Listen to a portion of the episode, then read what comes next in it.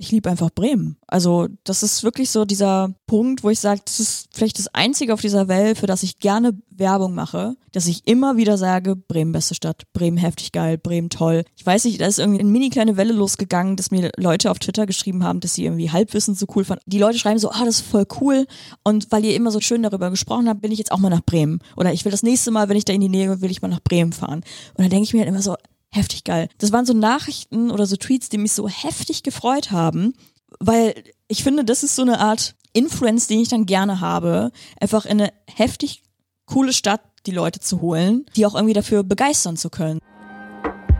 Hallo zusammen und willkommen zur neuesten Folge von Umpudding, dem Podcast für Bremen und umzu. Während ich wieder hier und da unterwegs war, haben sich Kevin und Niklas für diese Folge mit Michaela zusammengesetzt, denn heute soll es um sie gehen. Ihr erfahrt, wie sie nach Bremen kam, was genau sie eigentlich alles in diesem sogenannten Internet treibt und warum sie keine Influencerin ist.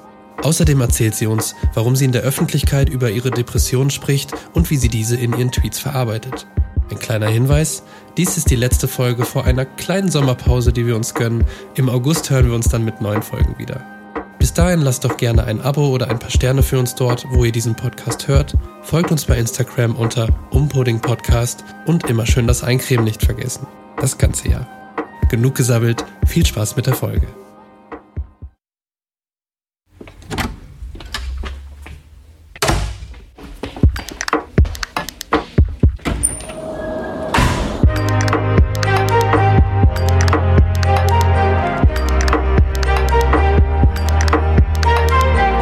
Pudding, der Podcast für Bremen und umzu. Eine weitere Podcast-Folge, mit der wir uns nicht mit einer Person ähm, außerhalb des Podcasts beschäftigen, sondern tatsächlich mit einer Person aus unserer Runde. Wir werden uns heute mal mit Michaela zusammensetzen und über sie und ihren Werdegang bis jetzt und ihre Beziehung zu Bremen reden. Und dazu haben wir uns äh, natürlich einmal eingeladen, Michaela. Hallo. Dann sitzt hier auch noch Kevin. Einen wunderschönen guten Nachmittag. Und meine Wenigkeit, das ist Niklas. Hallo. Hallo. Hallo. Das geht tatsächlich darum, wie, wer wir eigentlich so sind und, und wie wir dazu gekommen sind, was wir so machen und ganz interessant natürlich auch bei der Sache, warum wir das Ganze in Bremen eigentlich machen. Deswegen haben wir uns hier zusammengesetzt mit Michaela. Thanks for having me. Es ist schon ein bisschen ungewöhnlich mit einer Person, mit der man so viel Zeit dann auch verbringt, nochmal diesen Schritt zurückzumachen und sich überhaupt zu fragen, was würde man, wenn man diese Person neu kennenlernt, denn überhaupt an Fragen stellen, um, um auch Dinge herauszukitzeln, weil man weiß viel oder ich weiß viel über dich und dann ist es immer schwierig, nochmal diese zwei Schritte zurückzugehen. Mira, wie würdest du Leuten, die behaupten, deinen Namen nicht richtig aussprechen zu können, erklären, wie sie deinen Namen auszusprechen haben? Also ich sage es meist einfach Michaela oder Micha dann sagen viele Menschen mir, das ist voll schwierig auszusprechen, weil dieser Laut mit dem, das gibt's in der deutschen Sprache gar nicht. Und das ist eine plumpe Lüge. Es ist eine Lüge. Es ist eine tumpe Behauptung. Das kann ich als ähm, ehemalige Linguistin euch auch sagen. Äh, dieser Laut existiert sehr wohl. Und dann sage ich meistens, ähm, das ist vor allen Dingen in Arbeitsmeetings so, wenn ich mir zum siebten Mal ein ähm, Konglomerat an Michaela, Miha, Michaela, Michaela, Misch, Mischa anhören muss, dann schreibe ich, wenn ich es nicht direkt sage, weil es vielleicht nicht gar nicht in den Kontext passt, schreibe ich in den Chat FYI, for your information. Michaela, äh, das H in Michaela wird wie das CH in Ach ausgesprochen. Wie ihr hört, die Deutschen können phonetisch diesen Laut erzeugen in ihrem Rachen. Rachen hat natürlich auch diesen gleichen Laut. Ähm, ich, kann ich noch ein paar mehr Wörter? Nein, kann ich nicht. Ähm, und wenn es darum geht, äh, wie man Micha ausspricht, da muss ich mir auch sehr oft Miha, Mia, Mia, Mika anhören. Und da sage ich, ähm, Micha ist phonetisch einfach Achim rückwärts. Und dann braucht es immer so ein paar Sekunden, aber dann verstehen die Leute das. Und können es dann meist immer noch nicht, aber sie geben sich allergrößte Mühe und das weiß ich zu schätzen. Und wie bist du jetzt eigentlich nach Bremen gekommen? Uff. Ähm, das war alles sehr random. Ich bin ja äh, geboren in Kroatien, in Split, dann als Säugling nach Deutschland gekommen, in Nordrhein-Westfalen, Kreis Viersen aufgewachsen. Dann wollte ich ein bisschen studieren und ähm, habe dann in Heidelberg vier Semester Slavistik und Deutsch im Fremdsprachenvergleich studiert. Dann nach vier Semestern gemerkt, nein, danke. Und bin dann aus Not und Verlegenheit nach Bremerhaven gezogen, weil ich dort meinen damaligen besten Freund noch aus Schulzeiten, der wohnte dort. Und meine Überlegung war einfach, okay, zurück nach Hause kann ich nicht, weil da gibt es kein Zimmer mehr für mich oder sonst irgendwas. Und in Heidelberg wohnen ist keine Option, weil das einfach unfassbar teuer ist, dort zu wohnen. Und ich mag Heidelberg auch nicht so. Also dachte ich mir, ziehe ich von Süddeutschland einfach mal nach Norddeutschland, äh, von einer sehr reichen Stadt in eine sehr arme Stadt und habe da dann, glaube ich, ein Dreivierteljahr rumgepimmelt. Nein, nicht wirklich rumgepimmelt, aber ich habe mich so neu orientiert, weil ich wollte nicht studieren, das war nicht so meins. Und wusste aber auch nicht, was ich tun soll. Und habe dann ein bisschen rumgejobbt und dann mich irgendwann auf Ausbildungen beworben. Der Plan war zuerst wieder nach Nordrhein-Westfalen eventuell zu gehen. Aber zum Glück habe ich dann einen Ausbildungsplatz in Bremen gefunden und dachte mir, let's go to Bremen. Und wenn du hier so durch ganz Deutschland gereist, aus dem Süden in den Norden und aus Mitteldeutschland kommend, was, was unterscheidet das in deinen Augen am meisten? Was, was sind so die größten Unterschiede zwischen Süd-, Mittel- und Norddeutschland? Tatsächlich recht große Unterschiede. Also es war schon ein großer Unterschied von Nordrhein-Westfalen nach Süddeutschland zu ziehen. Nicht nur sprachlich, sondern auch so von der Mentalität und so. Die Leute haben mir nicht so getaugt. Also sehr viel so dieses ganze Tratschen und dieses vordergründig nette, aber auch einfach sehr viel Labern, Smalltalk und sowas. Und in Nordrhein-Westfalen ist das alles noch so ein bisschen, ja, da sind wir alle per Du, weiße, und dann reden wir so und bla. Und das ist einfach ein anderer Vibe und auch andere, ein anderes Feeling, dort zu sein, auch menschlich gesehen. Ähm, alle, ich glaube, vom Alkoholkonsum sind diese beiden Bundesländer sich sehr ähnlich, so. Das muss man schon sagen. Sind auch sehr so, also Nordrhein-Westfalen ist für mich eher so eine Kleinverein für mich ist da gefühlt passiert viel in Vereinen. Schützenverein, Karnevalsverein. Und diese Mentalität gibt es da irgendwie auch, dass man irgendwie so seine, seine Crew, seine Clique hat, mit der man halt dann seit 100 Jahren abhängt. Seine Hausverwaltungs, alle Mieter äh, haben dann ihre Versammlung. Für mich ist Nordrhein-Westfalen einfach eine riesige Versammlung. So, das ist, ist ohne Scheiß so, wenn ich so an meine Eltern denke, wie oft die einfach auf irgendwelchen Versammlungen waren. Irgendwie, also mein Stiefvater hat sich äh, damals, also der, der war beim Bund und das ist auch, wie ich nach Deutschland gekommen bin. Also meine Mutter hat meinen Stiefvater kennengelernt und die sind dann hierhin nach Deutschland zurück und der hatte sich irgendwie mit seinem, hatte irgendwie sich eine Eigentumswohnung geholt, keine große, noch keine, die für vier Menschen gemacht ist eigentlich. Aber ja, dann war es immer so äh, Eigentümerversammlung, das gab's. Dann war er noch im Schützenverein also Schützenverein. Die hatten dann auch immer Versammlungen. Dann Karnevalsverein waren meine Eltern auch manchmal so drin, dann hat man einen Karnevalsverein. So. Und das ist alles für mich so Versammlungen. Das ist für mich Nordrhein-Westfalen. Süddeutschland habe ich jetzt ja überwiegend nur so den, den Rhein, äh, den, den Bereich so Pfalz und äh, Baden-Württemberg kennengelernt und mit so leichten Ausflügen nach äh, so Bayern, Oberfranken oder so, da war ich dann ein paar Mal. Aber ja, mir, mir taugen die Menschen da nicht so. Und jetzt kommen wir zum wundervollen Norddeutschland. Und ähm, hier hat's für mich einfach irgendwie gestimmt. Also Bremerhaven war, also ich habe auch noch in Lehe gewohnt, das ist, für die, die es nicht wissen, glaube ich, der ärmste Stadtteil Deutschlands, mindestens, wenn nicht sogar Europas.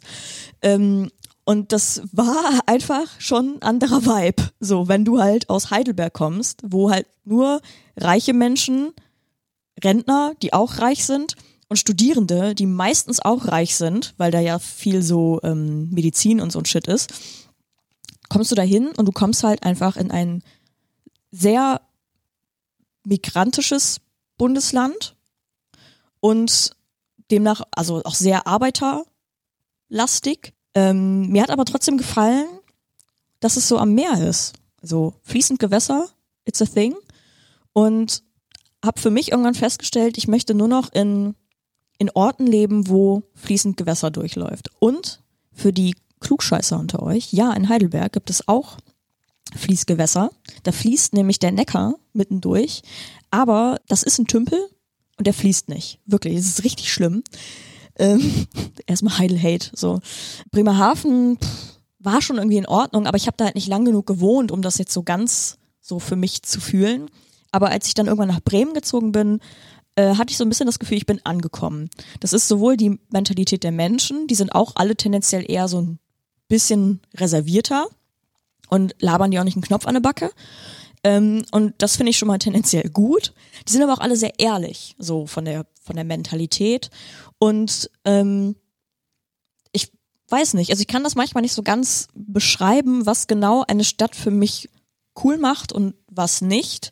Aber für mich ist einfach, wenn du wohin kommst und dich dann automatisch wohlfühlst. Also es fühlt sich richtig an, wie ein Puzzlestück, das richtig aneinander passt. So. Und das war dann für mich irgendwie Bremen. Also wahrscheinlich waren das auch so Dinge wie, ja, okay, ich habe hier halt Anschluss gefunden, ähm, Freunde gefunden, guten Job gehabt und da auch nette KollegInnen. Und das ist ja dann auch schon mal so halbe Miete, dass man einfach auch sozial irgendwo ankommt. Da hatte ich irgendwie in Bremerhaven nicht so ganz die Connections oder die Crowd, weil ich, ja, die Jobs, die ich da gemacht habe, habe ich jetzt auch nicht Freunde gefunden. Nur Feinde. Und äh, ich, ich glaube, äh, das ist so, ja, das ist so Bremen. Also es, es passt einfach so. Auch wenn ich hier durch die Stadt fahre, ist einfach schön. Immer wirklich, ich glaube, da haben wir auch schon mal in, beim Halbwissen in einer Bremen-Folge drüber gesprochen. Aber wenn ich dann über eine der zahlreichen Brücken über die Weser fahre oder laufe, es ist immer so, ich bleib immer kurz stehen und schau einfach so auf das Wasser und in die Ferne und denk mir so, ja, das, das, das ist einfach, das ist toll. Wenn du dich jetzt einer Person oder sagen wir mal einer breiteren Öffentlichkeit vorstellen würdest, wie würdest du das machen? Wer, wer ist eigentlich Michaela und ähm, warum sollte man, so, warum sollte man dir zuhören? Weil ich glaube, das ist tatsächlich eine Frage, die, die wahrscheinlich Leute auch stellen, nicht unbedingt, warum man sollte man dir zuhören, sondern warum sollte man uns zuhören? Warum sind es gerade die vier Leute, die diesen Podcast machen? Was berechtigt die eigentlich generell ins Internet zu sprechen? Also was euch dazu berechtigt, weiß ich nicht. Ich kann ja nur aus Geht ja um eigener. Erfahrung sprechen. Und ähm, was mich dazu berechtigt, da, das weiß ich bis heute nicht so genau. Das ist auch tatsächlich eine Frage, die ich sehr oft gestellt bekomme.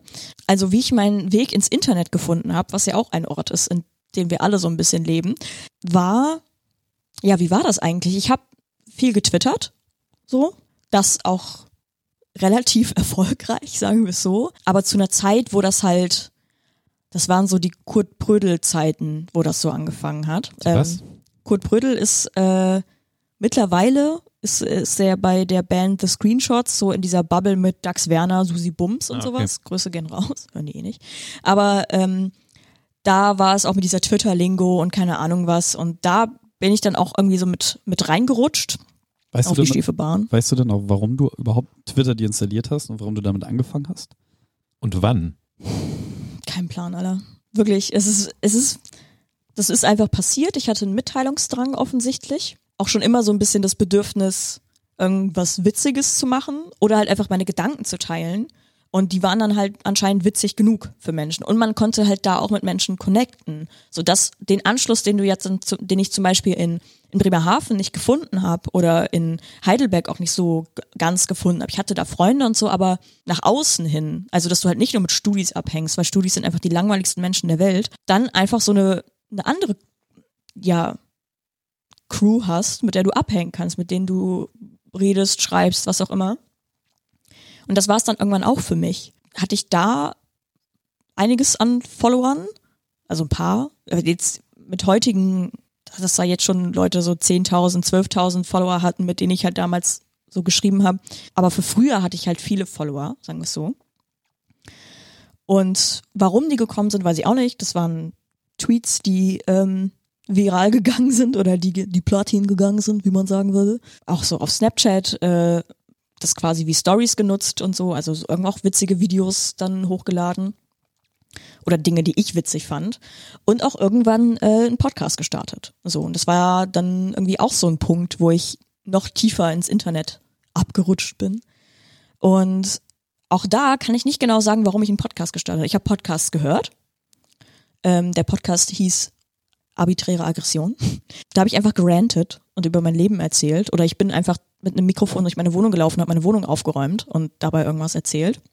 Und früher ging sowas noch. Heutzutage würde ich wahrscheinlich in der äh, in dem Überangebot am Podcast einfach untergehen. Ich glaube 2015, 16 war das.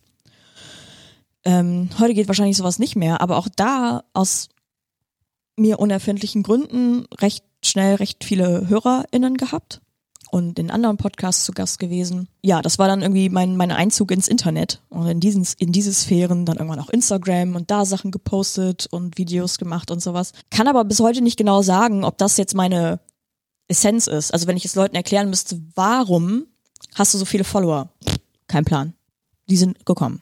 Weil witzig vielleicht. Für mich sind äh, die, die Followerzahlen tatsächlich relativ irrelevant. Was ich viel interessanter finde, ist, hast du in deinem Kopf so einen Ort, in dem die Dinge, die du denkst, die du tust, die du siehst, speicherst, um daraus später Content zu machen? Oder hast du so einen Filter, der bedeutet, das kommt da nachher hin? Oder weißt du bei einem Gedanken, bei einem Gefühl, bei etwas, was du siehst, das wird verbraten?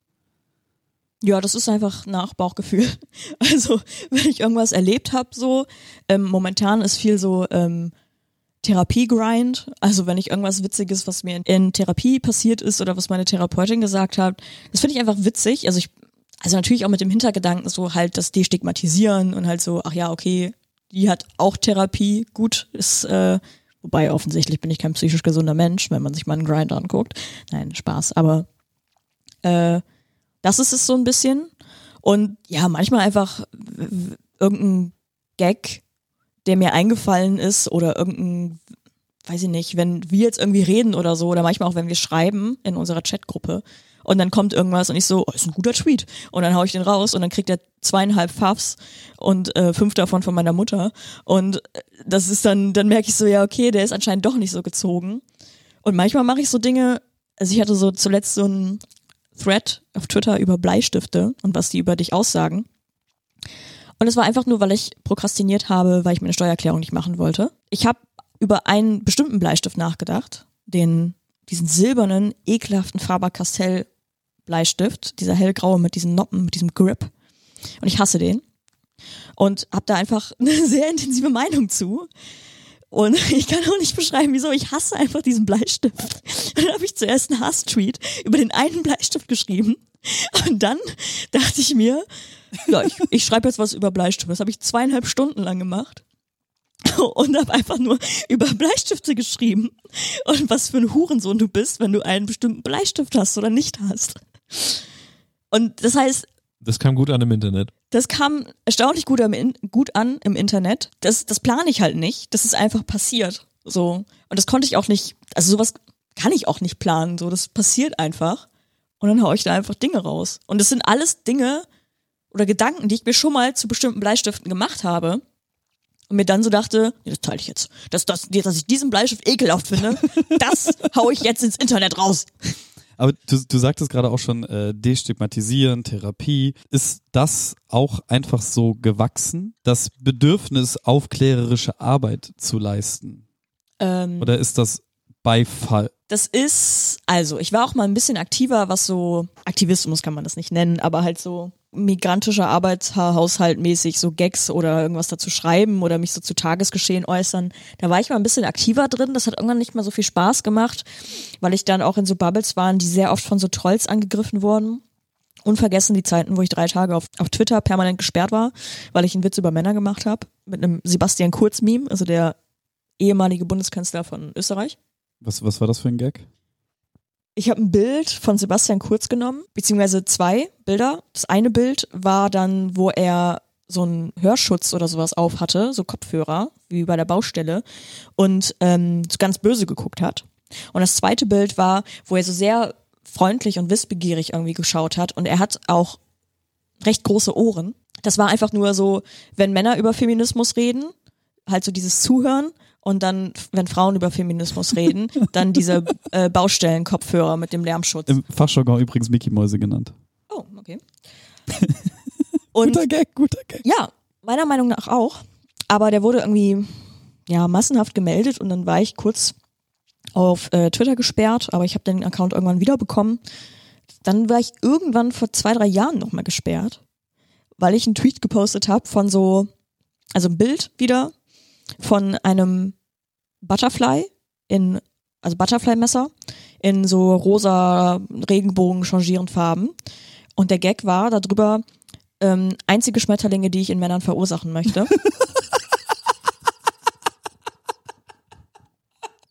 Und den ähm, fanden ein paar Leute nicht so witzig und haben den gemeldet wegen Gewaltverherrlichender oder Gewaltandrohungsbla. Dann war ich halt irgendwie nochmal zwölf Stunden ähm, gesperrt auf Twitter. Und dann dachte ich mir so, ja, okay, dann halt nicht, Leute. Ähm, und tendenziell mag ich auch eher so den derberen Humor. Aber ähm, ist manchmal schwierig, wie du siehst. Tough Crowd. Aber das ist schon so, also ähm, du hast schon so ein, so ein Publikum irgendwie vor Augen, wenn du was hast. Oder ist es, oder denkst du einfach, du, ähm, ich mache jetzt das, was mir, was mir gefällt. Bleiben jetzt in dem Fall noch bei, äh, bei Twitter. Und das, das finden die Leute einfach cool, die, oder toll, die, die, die mir folgen. Oder denkst du schon eher, okay, ähm, das kann ich jetzt eher bringen oder ich, ich breche jetzt vielleicht auch einfach mal ganz bewusst mal meinen Ton hier und, und widme, widme mich mit was komplett anderem. Und die Leute, die mir folgen, die müssen das jetzt einfach ertragen. Ja, eher letzteres. Also, dass ich einfach mache, worauf ich Bock hab und schreibe, worauf ich Bock hab. Also, mir war auch schon früher sehr egal, wie viele Follower ich habe oder wie viele Likes ich habe. Ich habe das mit den Followern eben ange- angesprochen, weil ich darauf immer angesprochen werde. Von wegen so, warum hast du so viele Follower? Oder warum folgen dir die und die Menschen? Und ich kann darauf nur antworten, ich weiß es nicht. So, also es wird an meinem Content liegen, der schon irgendwie gefällt, ich weiß es nicht, aber ich kann jetzt nicht beantworten, warum genau oder was genau mein Content ist. Und ich würde auch nicht sagen, dass das, was ich so poste, in, auf ein Thema runtergebrochen werden kann. Tendenziell habe ich mir irgendwann vorgenommen, ich habe keinen Bock mehr mit Menschen zu diskutieren auf Twitter. Also das mache ich nicht mehr. Und ähm, ich habe auch keinen Bock mehr, ähm, tagesaktuelles Geschehen irgendwie ernst zu verwursteln. So, das mache ich extrem selten. Und wenn, dann versuche ich vielleicht einen witzigen Turn reinzubringen, aber auch nicht für die Pfaffs oder so, sondern einfach, weil ich das dann gerade fühle. Aber ansonsten mache ich das, was ich gerade brauche und das ist auch dieser Therapie-Grind, weil ich irgendwas brauche, wo ich manche Dinge einfach für mich verarbeiten oder so speichern kann. Ich sehe aber auch den Nutzen dafür für andere. Und ich freue mich ja auch immer, wenn andere Leute einfach mal schreiben, sie sind oder hätte mich früher total gefreut, hätte ich gesehen, ja okay, Leute, die ich irgendwie witzig finde oder cool finde, die strugglen auch. Und die für die ist es nicht schlimm, in Therapie zu sein. Und die haben da irgendwie ihre Nutzen und das kann vielleicht auch funny sein oder was auch immer oder man kann das mit Humor nehmen. Und in meinem Privatleben sage ich das eigentlich auch allen so beziehungsweise habe da kein Problem mit das zu sagen. Ich sage nee Mittwochmorgen kann ich nicht habe ich äh, Therapie. Und oder ich sag halt jo ich nehme halt Antidepressiva so. Weil das ist ähm, für mich ist halt also es ist dieses Destigmatisieren. Und es ist mir vor allen Dingen auch wichtig für meinen so Freundeskreis, weil auch dann oft Menschen zu mir gekommen sind, die ähm, sobald sie dann erfahren hatten, dass ich halt äh, psychisch manchmal nicht so die gesündeste bin, war der erste, die erste Reaktion immer, ach krass, das hätte ich jetzt gar nicht gedacht. Hä, du wirkst total so stabil oder so total im Reinen mit dir selbst und nicht so, well. und es ist halt so dieses, der, der traurige Clown, so manchmal. Das hatte ich auch schon, also schon immer, immer irgendwas mit, mit Scherzen und Witzen überspielen und verarbeiten. Also das ist ja auch ein Coping-Mechanismus und bei mir war es schon immer Humor. Und aber dann halt zu merken, dass wenn meine Freunde oder Bekannte oder auch Leute, die mir folgen, in einer Krise sind und nicht wissen, wohin, dass sie dann sich mir anvertrauen und ich dann sagen kann, okay, pass auf, ähm, ich kann dir zuhören, ich kann dir den und die Nummer geben, wo du anrufen kannst, vielleicht für einen Therapieplatz oder ich kann dir das und das an die Hand geben oder ja, ich kenne das und meine Erfahrung damit war so und so. Ich glaube, mir ist dann einfach wichtig, dass wenn ich verhindern kann, dass es Leuten so geht, wie es mir ging, als es mir schlecht ging und ich nicht wusste, mit wem ich reden soll oder mit wem ich reden kann, dass ich im Zweifelsfall für irgendwen diese Person sein kann, einfach damit andere Leute das nicht durchmachen müssen. So. War das für dich eine Überlegung, mit sowas rauszugehen? Weil du machst dich ja A dadurch angreifbar und B gibt's gerade nicht.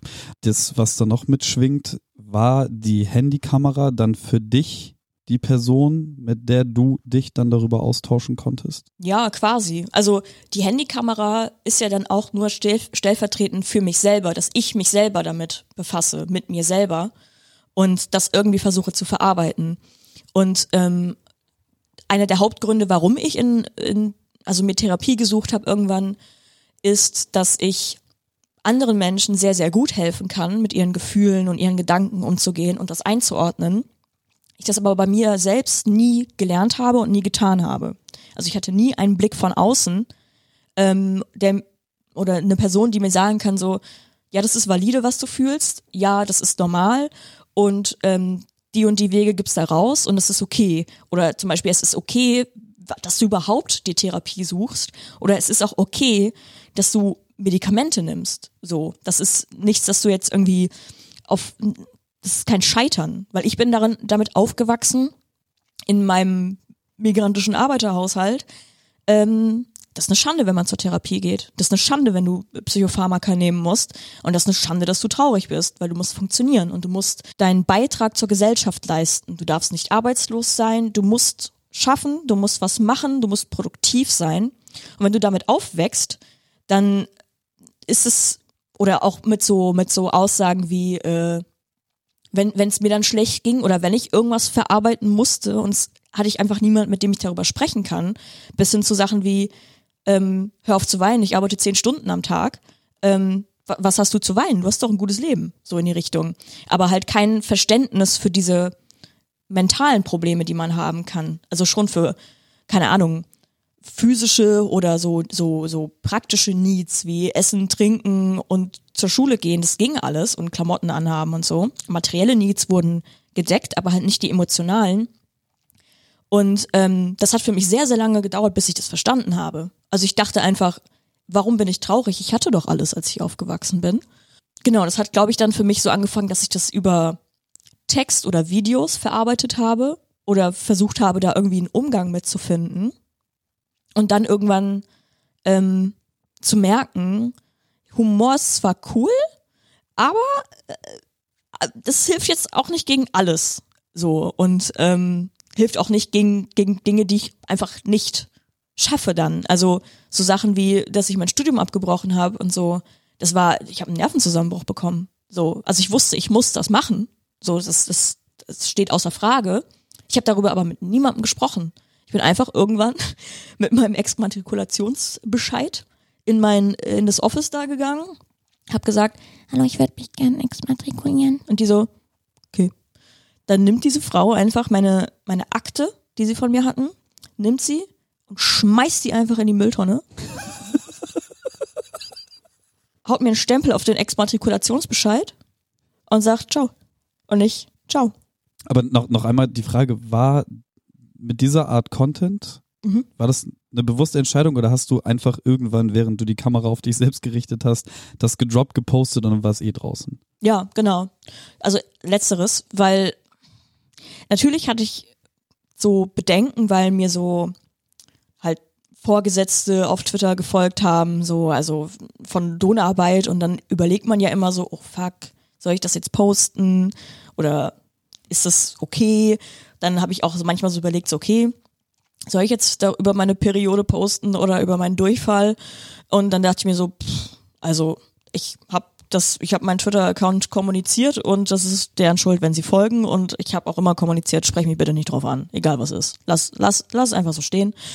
Und ähm, auch dann mit der Therapie oder halt mit Depris war dann so, dass ich mir auch so dachte, fuck it, so, also es gibt Arbeitnehmerrechte und ich denke mir, wenn mir irgendwer drum kommen will und mich kündigen will, weil ich angeblich, also weil ich depressiv bin oder halt kein, es keinen für mich erkenntlichen Grund gibt und ich die Vermutung hege, dass es aufgrund von XY ist, dann ähm, kann ich tendenziell meinen Arbeitgeber eher ficken als die mich.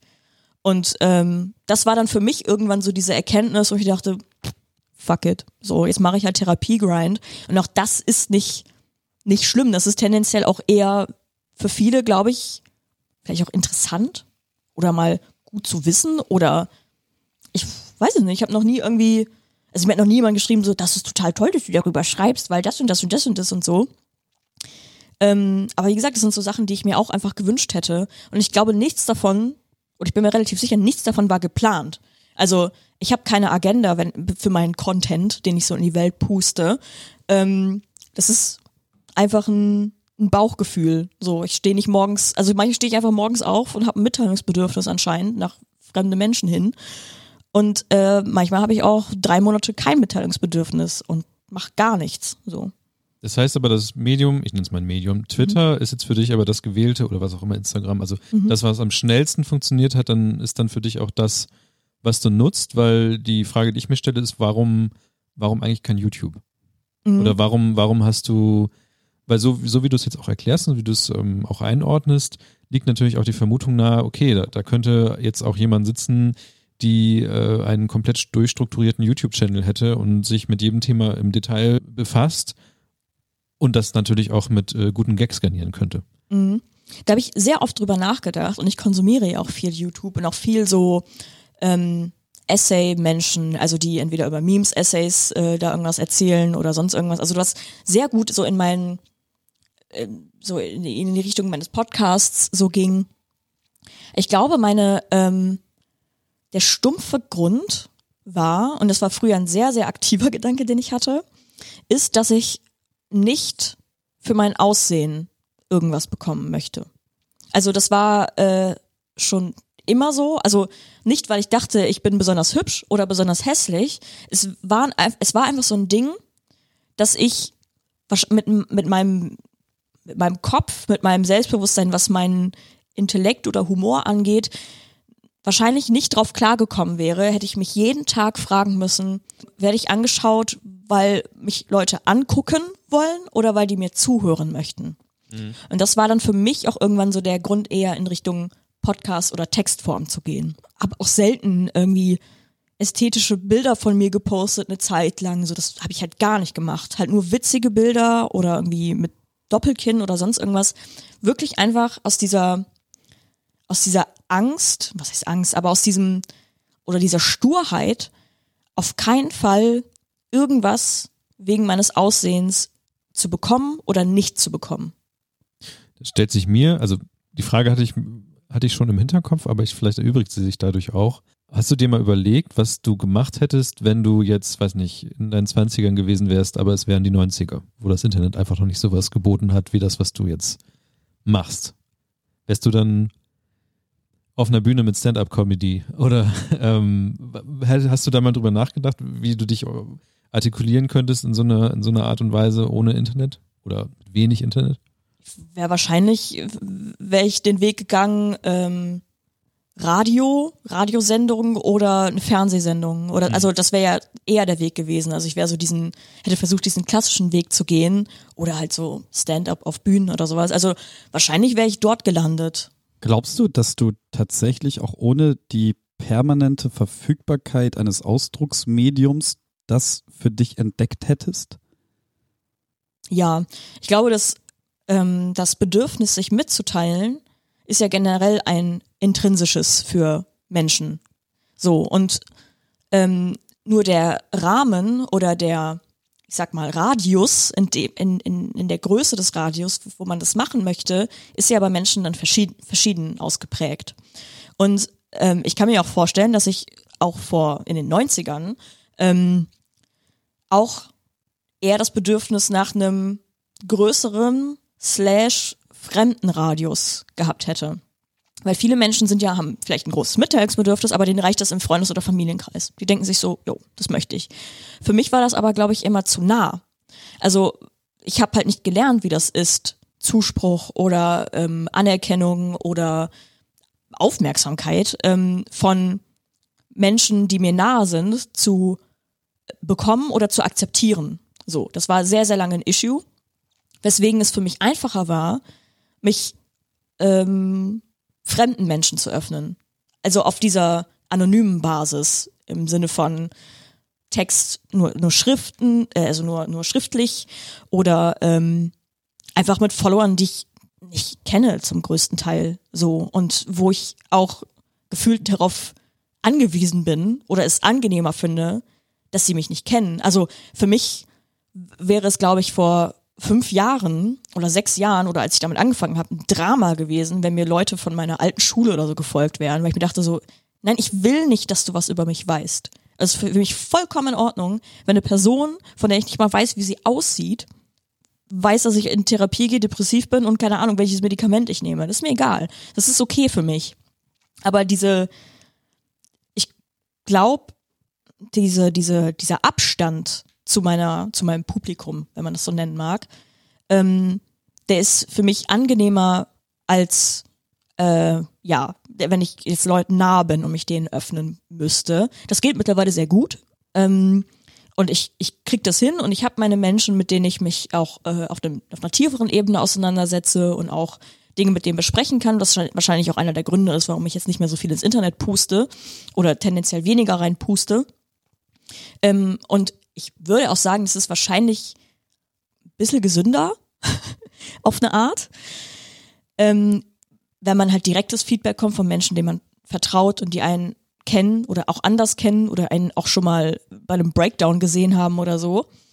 Ähm, das hilft halt anders, als einfach nur die, die, die Mitteilung rauszupusten. Das ist auch ein Coping-Mechanismus und manchmal braucht man das auch und das war in der Zeit, wo ich das brauchte, war das gut für mich und auch wichtig für mich. Aber halt mittlerweile würde ich sagen, vielleicht, dass ich jetzt auch eher bereit wäre, nicht mehr den Content so ich fixiert zu machen, so, also jetzt eher so Dinge machen würde, dass ich nicht nur über mich und Therapie schreibe, sondern halt so ein Thread schreibe über Bleistifte und warum ich die scheiße finde. Oder warum ich die objektiv scheiße finde. Mittlerweile, also jetzt, das ist ja auch eine ganze Zeit, über die man redet. Ich weiß nicht, es sind ja schon ein paar Jahre dann vergangen, ähm, mhm. seitdem du damit angefangen hast und so. Wie hat sich das so bei dir, hat sich das entwickelt? Würdest du von, von Welten vielleicht sprechen oder, oder Orten, die sich jetzt miteinander verbunden haben. Ich weiß nicht, vielleicht hast du Leute aus Twitter kennengelernt, dann mal irgendwann in echt oder ähm, wie, wie hat sich das so entwickelt für dich? Weil offensichtlich wirst du nicht jetzt die ganze Zeit noch zu Hause sitzen und ähm, ins Internet brüllen, sondern es hat ja auch irgendwas gemacht. Mhm. Ähm, bei mir war es wirklich sehr lange so oder länger so, dass in einer bestimmten Phase, wo ich aktiver auf Twitter war, da auch so meine Bekanntschaften waren und die Leute, mit denen ich halt dann rumgehangen habe, mit denen ich mich dann auch privat getroffen habe und ähm, ja, weitestgehend übers Internet angefreundet habe und auch bis heute noch Freunde habe und ähm, die sehr wertschätze und also mit denen bin ich nicht regelmäßig im Kontakt, weil die einfach dann über ganz Deutschland verteilt wohnen, aber die für mich ähm, irgendwie eine Zeit lang genauso wichtig waren wie Menschen, die ich jeden Tag sehe, wenn nicht sogar fast ein bisschen wichtiger, weil ich ja mit denen jeden Tag abgehangen habe. Entweder halt auf Twitter oder dann halt haben wir privat geschrieben oder telefoniert oder so. Und ähm, das ist schon wichtig. Ich beobachte nur jetzt seit ein paar Jahren bei mir diesen Shift, dass jetzt, wo ich in, in Bremen angekommen habe, hier so meine Base aufgebaut habe, äh, meine Freunde, Bekannte, ArbeitskollegInnen haben, habe, brauche ich so diese diese, diese tiefe Bindung ins Internet nicht mehr. Also, dass ich da halt so meine Leute habe. Also, ich bin jetzt auch nicht auf Discord-Servern oder ich bin und habe da meine Freunde ähm, oder ich auf Twitter oder sowas. Das sind halt einfach Leute, die ich halt so kenne, die ich cool finde, auf Instagram, mit denen ich Leute, mit denen ich schreibe und die ich auch gerne so treffen würde. Es ist halt einfach nur logistisch gesehen schwierig. Ähm, aber mit denen ich mich dann, wenn ich dann in, jeweils in deren Städten bin, dann auch meistens halt mich bei denen melde und zu sagen, ja, lass mal irgendwie einen Kaffee trinken gehen oder was trinken gehen oder sowas. Ähm, genau, aber ich glaube, für mich hängt auch viel damit zusammen, äh, wie, wie wenig angekommen ich dann an den jeweiligen Orten bin oder wie wenig ich mich dann den Menschen, die ich im echten Leben kannte, anvertraut habe oder konnte und ähm, jetzt halt in Bremen, wie gesagt, es ist halt komplett anders. So. Gibt's das Bremer Internet für dich? Also null. Okay. Gar nicht. Also null. Du sitzt hier mit 75 Prozent des Bremen. ja, that's it. Das Bremischste, was ich mache, ist dieser Podcast. Mhm. Und ich glaube, die bremischsten Leute, die ich kenne, seid ihr. öffnet die Tür tatsächlich zu einer Frage, die ähm, mir sehr auf der Seele brennt. Ne? Also ja, wir haben jetzt gelernt, dass du aufgrund der privaten Vernetzung hier in Bremen und überhaupt erst hierher gekommen, weil du zufälligerweise in Bremerhaven dann abgehangen hast und hier sich dann die Möglichkeit einer Ausbildung geboten hat. Nichtsdestotrotz bist du ja im Internet, zumindest im, im deutschsprachigen und auch das, was ich irgendwie konsumiere und witzig finde, ein relativ bunter Hund, der zwar nicht mit 250.000 Followern durch die Gegend rennt, aber halt mit den Leuten connected ist, die diese Größen haben. Ähm, warum gab es dann nicht den Shift nach der Ausbildung oder sonst irgendetwas, die Zelte abzubrechen und eine der Medienhauptstädten zu fahren, wo auch diese Leute ansässig sind, weil du ja eh deine Freizeit mit denen verbracht hast. Warum, warum nicht Köln oder, oder Berlin oder München oder weiß der Geier was? Warum das in Anführungszeichen verschlafene Bremen? Mm, ich glaube, weil das halt so eine Stadt ist, in der ich mich sehr wohl fühle und ich nie danach gestrebt habe, full in diese Richtung zu gehen. Also hätte ich mich dazu entschieden zu sagen, ich möchte jetzt in die Medienbranche, ich möchte, dass es auf jeden Fall funktioniert oder ich möchte jetzt auf jeden Fall ähm, hauptberufliche Influencerin werden, so, dann wäre das wahrscheinlich eine Idee gewesen. Aber ähm, dadurch, dass ich halt dann diese zweieinhalb Jahre Ausbildung gemacht habe, mir hier meine Base aufgebaut habe, dann gelohnarbeitet habe und ähm, ja gemerkt habe, dass das etwas Stabiles ist, dass das etwas ist, was, also auch, dass es auch diese Stabilität ist, die ich brauche. Also ich glaube, alle, die mal auf Freelancen oder auf Aufträge angewiesen waren, wissen, dass es ähm, das Gegenteil von entspannt ist. Und gerade auch diese hart umkämpfte Branche. Und ich hatte da irgendwie nie so einen Turn drauf, da jetzt komplett mein Geld mit zu verdienen. Auch so, manche Leute nennen mich dann aus Spaß, wenn sie, wenn die mich treffen und dann irgendwie meine Social Media Kanäle finden und ähm, halt selber nur Leute auf Instagram oder Twitter haben, die sie selber kennen, aka die haben dann so 200 Follower und dann sagen die so, oh mein Gott, was ist da los? Bist du Influencerin? Und ich so, nein. Also es kommt darauf an, nach welcher Definition man geht. Aber egal, um auf deine Frage zurückzukommen, ähm, ich glaube, zum einen ist es so dieses nicht trauen, so, weil das bedeutet ja, dass ich noch mehr hacken muss, also hackeln müsste. Das wäre ja einfach man ist selbstständig, man muss sich irgendwie mit kreativer Arbeit vor allen Dingen sein Geld verdienen. Und ähm, ich glaube, da war ich einfach sehr, sehr lange, und ich weiß nicht, ob es heute sagen würde, dass das der Fall ist, aber war ich sehr, sehr lange nicht stabil genug für. Also diese Disziplin zu haben, regelmäßig auch Content rauszuhauen, so, das war ja schon beim Podcast manchmal schwierig, wenn ich mir so dachte, ich fühl's gerade nicht. Ähm, also mache ich jetzt keine Folge, obwohl ich den Anspruch hatte, jede, jede Woche eine Folge rauszuhauen. Und da habe ich halt so gemerkt, so, nee, das, das kann ich halt einfach gerade noch nicht. Und ich weiß nicht, wie sich das in den nächsten Jahren entwickeln wird, aber jetzt gerade sehe ich es auch sehr pragmatisch und denke mir, ich wäre ja schön blöd, wenn ich einen, ähm, also okay bezahlten Lohnarbeitsjob ähm, hinter mir lasse, nur weil ich mir denke, ich will jetzt ein bisschen freelancen und ähm, mich in die Scheiße reiten. Ja, ich meinte gar nicht mal auf der Basis, dass du dann da auch arbeitest, sondern so, du bist ausgelernt und so. fertig damit und dann könnte man ja trotzdem zu den ich sage jetzt mal, originären Freunden, die man schon aus Bremerhaven und vielleicht auch aus Heidelberg, ich weiß ja nicht, wann du wo angefangen hast, mit wem zu schreiben, aber das waren ja eigentlich die richtigen Freunde, sage ich jetzt mal. Und äh, dann ist man halt hier, macht halt irgendwie zweieinhalb Jahre seine Ausbildung, da hat man vielleicht irgendwen kennengelernt, aber da ist man vielleicht ja noch nicht so deep verwurzelt. Und das, was ich mich halt frage, ist, warum gab es dann nicht den Punkt zu sagen, okay, dann ziehe ich jetzt einfach zu meinen Freunden nach Köln, so, da schreiben die den ganzen Tag für die Geld und ich höre jetzt auf damit. Und äh, ich mache halt den Job, den ich gelernt habe und hänge dann aber nach Feierabend mit denen rum, gehe mit denen in Bars und vielleicht äh, hier und da aus Joke doch nochmal was schreiben. Äh, tatsächlich ist mir das nicht gekommen. Also ich würde jetzt nicht sagen, dass ich jetzt so krass tiefe Freundschaften übers Internet dann gefunden habe. Die haben ja auch alle noch ihr, ihr ähm, Leben außerhalb des Internets, sind arbeiten in verschiedenen Branchen, ähm, verschiedenes Alter, verschiedene Lebensrealitäten. Und ich glaube, ich habe mich jetzt einfach so in innerhalb meiner oder während meiner Ausbildung so in diese an diese an meine aktuelle Lebensrealität gewöhnt, dass ich gar nicht mehr so viel gemeinsam hatte oder habe mit den Menschen, die ich damals dann über Twitter kennengelernt habe oder Instagram. So, das sind ein paar davon, die würde ich, also immer noch, auch wenn ich jetzt bald ein paar Wochen in Köln bin, wo ich so mit denen, also sagen würde, ja, komm, lass mal, lass mal äh, einen Kaffee trinken gehen oder so. Aber jetzt nichts, wo ich jetzt, mit den meisten habe ich jetzt keine tiefen Freundschaften fürs Leben geschlossen.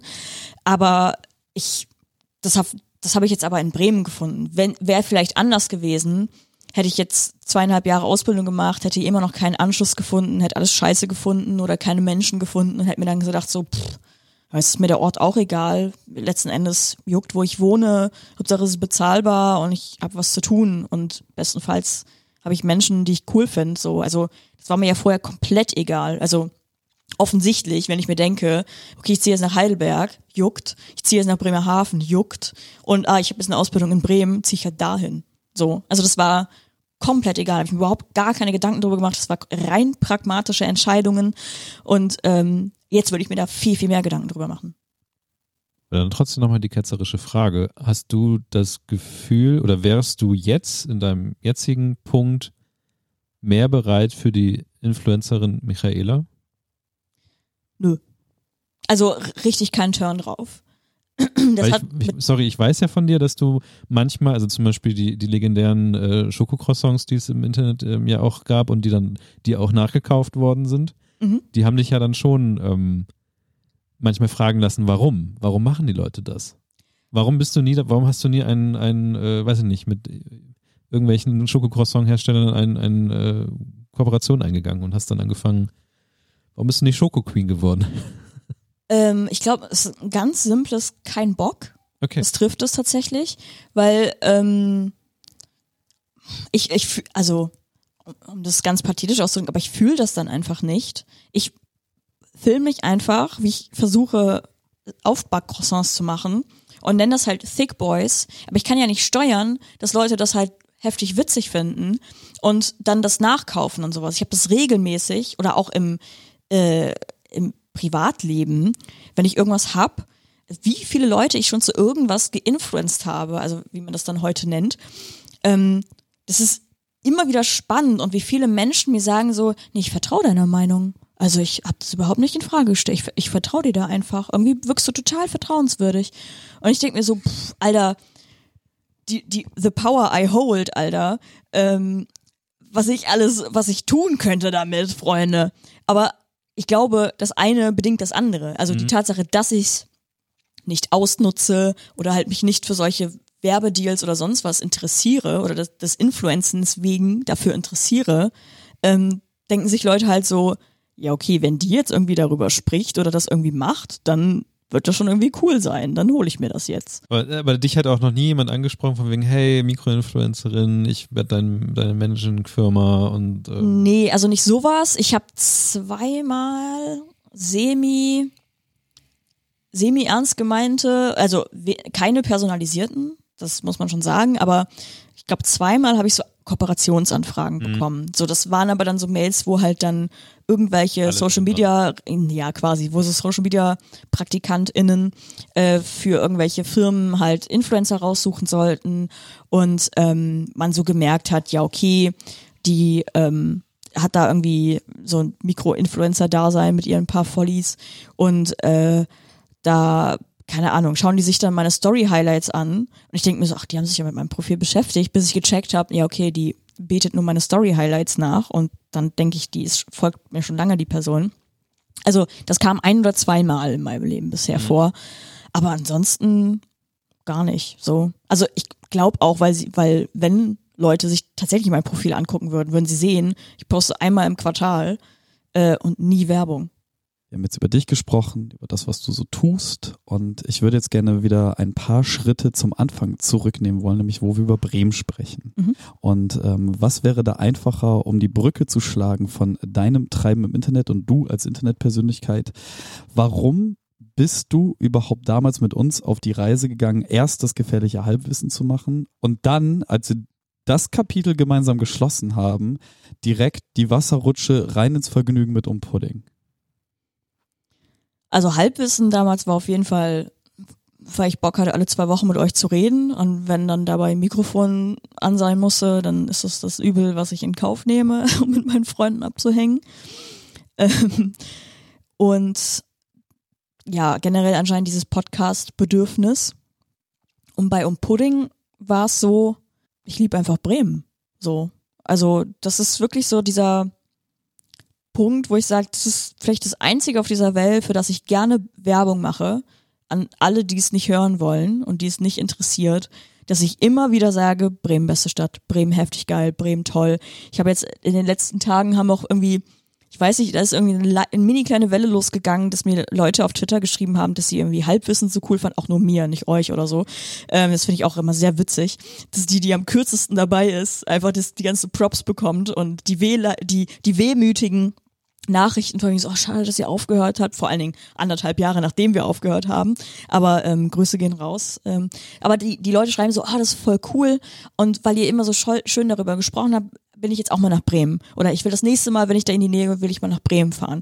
Und dann denke ich mir halt immer so, heftig geil. Das ist wirklich, das waren so Nachrichten oder so Tweets, die mich so heftig gefreut haben, weil ich finde, das ist so eine Art Influence, den ich dann gerne habe, einfach in eine heftig coole Stadt die Leute zu holen und ähm, die auch irgendwie dafür begeistern zu können. So eine ähm, auch eine Internetbekannte von mir, ähm, Shada Kurt, die hat hier mal eine Lesung gehabt ähm, und dann nach der Lesung bin ich dann ähm, mit ihr und ihrer Begleitung eine kleine Bremenführung gemacht. Im Dunkeln hat ein bisschen Sachen erzählt und ja und hier und toll und so und hier schön und so und ähm, obwohl ich mich auch nicht sonderlich gut in Bremen auskenne, aber ich dachte mir so, ich zeige euch ein bisschen Bremen so. Und dann halt zu hören, so, ja, ist ja echt, ist ja echt schön hier und so, und oh, hier ist so toll. Und ich, die Vibes stimmen in Bremen einfach. Und ich möchte, dass mehr Leute spüren und erfahren, wie toll Bremen ist. Und an welchem Ort könnte man das deiner Meinung nach am besten? Also was, was sind so deine Lieblingsorte in dieser Stadt? Ähm, ich muss ganz langweilig gestehen, dass ich ja das Tiergehege im Bürgerpark toll finde. Ähm, vor allen Dingen das Meerschweinchengehege. Da habe ich auch erst letztens verstanden, dass bei dem Meerschweinchengehege, da sind so drei Gebäude drin. Also so kleine Modellgebäude, wo auch die Meerschweinchen rein können. Und ich habe erst vor wenigen Tagen verstanden, dass das Gebäude sind, die es auch im Bürgerpark gibt. Also dass quasi im Meerschweinchengehege ein kleiner Bürgerpark ist. Und das hat mich sehr glücklich gemacht. Auch generell, diese Meerschweinchen machen mich extrem glücklich. Also das kann ich sehr empfehlen. Ähm, nach wie vor die Veganbar, richtig geiles Essen. Und wo hänge ich noch viel ab? Viertel kann schon was. So. Ich habe auch das ähm, diverse Raucherkneipen. Ich sag nicht welche, ich sollte es eh schon überlaufen. Nein, ähm, habe ich für mich entdeckt. Und ähm, weiß ich nicht, ich würde auch sagen Kevins Garten. Also da werdet ihr wahrscheinlich selten reinkommen, aber ähm, Bitte mal fragen. Ja, ist, ist äh, auch einer meiner Lieblings. Bitte Kevins. Garten at da könnt ihr euch schon mal ein paar Tickets buchen für. Ja, aber äh, Tiergehege im Bürgerpark finde ich cool. Und ähm, ich würde sagen, das ist so mein, mein Lieblingsort. Und die ähm, ich verwechsel die immer. Wilhelm-Kaisenbrücke. Einfach stellt euch da in die Mitte und schaut auf die Weser. Lieber stadteinwärts oder stadtauswärts?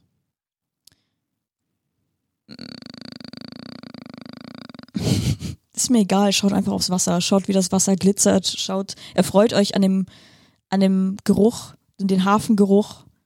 Ist, ja. Ich hätte fast ein bisschen erwartet, dass du das Weserstadion sagst. Oh ja, das habe ich jetzt auch neu für mich entdeckt. Ich bin jetzt äh, seit kurzem, also seit einem halben Jahr fast, bin ich Werder-Fan. Ähm, mit Leib und Seele. Ich war einmal mit Kevin zusammen im Stadion. Da habe ich zwei fast halbe Liter Weißweinschorle getrunken. Und ich trinke nicht oft, aber ein halber Liter Weißweinschorle reicht meist schon. Aber ich war wirklich rotzevoll und es war wirklich das, das beste Erlebnis meines Lebens. Und ich glaube, wäre ich bei dem ersten Mal Weserstadion nicht mal ansatzweise so angetrunken gewesen, hätte ich es nicht so sehr gespürt. Also ich brauchte diesen Zustand der Ekstase, um mich in einen noch, in einen noch höheren Zustand der Ekstase hineinzuversetzen. Und auch mit allen Problemen, mit der der kommerzialisierte Fußball äh, mit sich kommt, ist egal, Werder Bremen, mein Verein. Und ähm, ich habe jetzt so ein tendenziöses Interesse für Fußball, was mich selber auch immer wieder erstaunt. So und auch alle Mitmenschen um mich herum. Ich war letztens zum ersten Mal mit Werder-Schal in der Öffentlichkeit. Und ich wurde von drei, vier Menschen angelabert. Ich habe jeden einzelnen Moment davon gehasst, dass ich halt einfach random von Menschen angelabert werde, wenn ich eins nicht möchte, wenn ich durch die Gegend laufe, dann von fremden Menschen angesprochen werden. Aber das, das erlebt man jetzt anscheinend als Werder-Fan. Mit einem Schal, der älter ist als ich wahrscheinlich. Wobei, ich kann nicht so ganz sagen, dass das Stadion, weil zu wenig Frauenklos. Ich habe meine komplette zweite Halbzeit verpasst. Äh, inklusive, ich glaube, ein Tor und ein Gegentor oder so, ähm, weil ich in der Schlange zum Klo stand. Was sehen wir in der Zukunft noch, noch von Michaela? Oder was lesen wir, was hören wir? Den sporadischen Tweet oder den sporadischen Tröd auf Mastodon. ähm, paar Insta-Stories, also das, das Übliche. Und ansonsten, ähm, also ich äh, habe ja eben angedeutet, ich bin vier Wochen in Köln und das ist das erste Mal, dass ich ein, ähm, äh, ein, einen Job als Autorin bekommen habe. Und äh, ja, das, das mache ich so die nächsten vier Wochen. Das habe ich noch nie gemacht. Ich bin sehr gespannt, wie das wird. Ich freue mich aber auch doll. Was glaubst du eigentlich selber, was du da im Internet machst? Ich habe keine Ahnung. Ich, ich habe Nee, ich habe keine Ahnung. Das ist, das ist wirklich eine der schwierigsten Fragen, die man mir stellen kann, weil ich weiß es nicht. Ich, ich existiere und manchen Leuten gefällt das. Manchmal bekomme ich dadurch Dinge, also so Gelegenheiten, die ich entweder ergreifen kann oder nicht. Sei es AutorInnenjobs oder irgendwo einen Artikel schreiben oder sowas. Oder werde in einen Podcast eingeladen. Tendenziell eher in die in meine eigenen offensichtlich, was auch ein bisschen weird ist. Aber was ich genau im Internet mache, kann ich nicht erklären. Es wäre einfacher, würde ich einfach OnlyFans machen, weil das, das wäre etwas, was ich erklären kann und was ich, also wenn ich spezifischen Content ins Internet ballern würde. Aber jetzt würde ich einfach nur sagen, ich existiere und manche Leute sehen das und finden das gut. Ich habe zum Glück auch wenig Hater. Also falls ihr meine Feinde werden wollt, meldet euch bei mir. Und ähm, Aber lieb. aber lieb. Liebe Feinde, Feindesanfrage. Liebe Frau Satori, kann ich Ihr Feind sein? Ja. Die, die Antwort ist, ich weiß es nicht. Und ich glaube, das sind ganz schöne abschließende Worte für diesen Podcast. Danke, dass du dich auch mal als Gast hier sitzen durftest. Ja, letzten Endes ist es, bin ich immer noch Mensch. Mensch geblieben. Und das ist auch wichtig, auch als Gästin in einem der renommiertesten Podcasts Bremens. Vielen Dank. Gerne. Dankeschön. Und wir sagen bis dann. Tschüss und bis bald. Seid Tschüss. Lieb, seid lieb zueinander. Bremen, meine Liebe. Hadi, ciao.